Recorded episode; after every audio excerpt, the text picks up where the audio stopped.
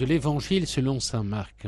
En ce temps-là, dans son enseignement, Jésus disait Méfiez-vous des scribes qui tiennent à se promener en vêtements d'apparat et qui aiment les salutations sur les places publiques, les sièges d'honneur dans les synagogues et les places d'honneur dans les dîners. Ils dévorent les biens des veuves, et pour l'apparence ils font de longues prières, ils seront d'autant plus sévèrement jugés. Jésus s'était assis dans le temple en face de la salle du trésor, et regardait comment la foule y mettait de l'argent. Beaucoup de riches y mettaient de grosses sommes. Une pauvre veuve s'avança et mit deux petites pièces de monnaie. Jésus appela ses disciples et leur déclara Amen, je vous le dis, cette pauvre veuve a mis dans le trésor plus que tous les autres, car tous ils ont pris sur leur superflu, mais elle, elle a pris sur son indigence, elle a mis tout ce qu'elle possédait, tout ce qu'elle avait pour vivre.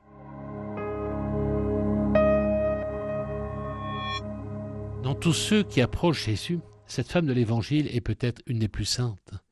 Scène merveilleuse que cette pauvre qui donne tout, bien différente de ces pauvres scribes qui aiment à se pavaner et se montrer.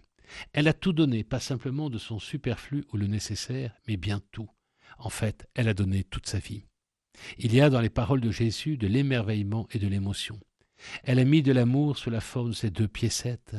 C'est le plus grand bien qu'elle a mis et qui transformera toute sa vie, car elle a donné sa vie, comme Jésus, mais sans le savoir, au soir du vendredi saint sur le bois de la croix.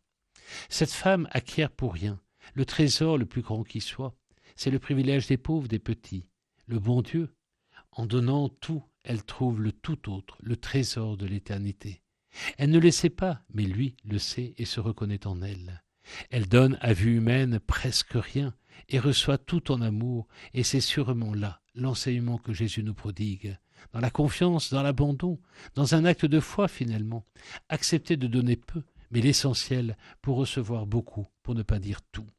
Aimer, c'est tout donner, se donner soi-même. Si je n'ai pas tout donné, je n'ai rien donné, et ce qui n'est pas donné est perdu, disait le père Sérac.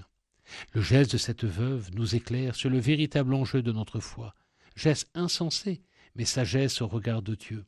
Cette pauvre qui n'a plus rien illustre le don sans retour, un don insensé, celui d'une vie à la suite du Christ, de son sacrifice, dans une sainteté ordinaire, comme un disciple, mais qui va devenir missionnaire. Dieu veut tout, nous veut entièrement.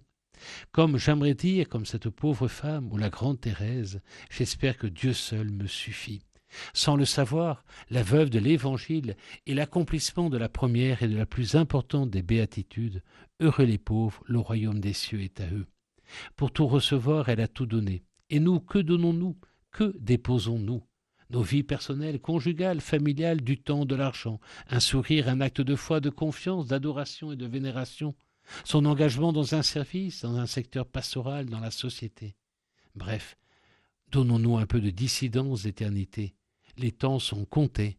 Alors, yalla et bon week-end.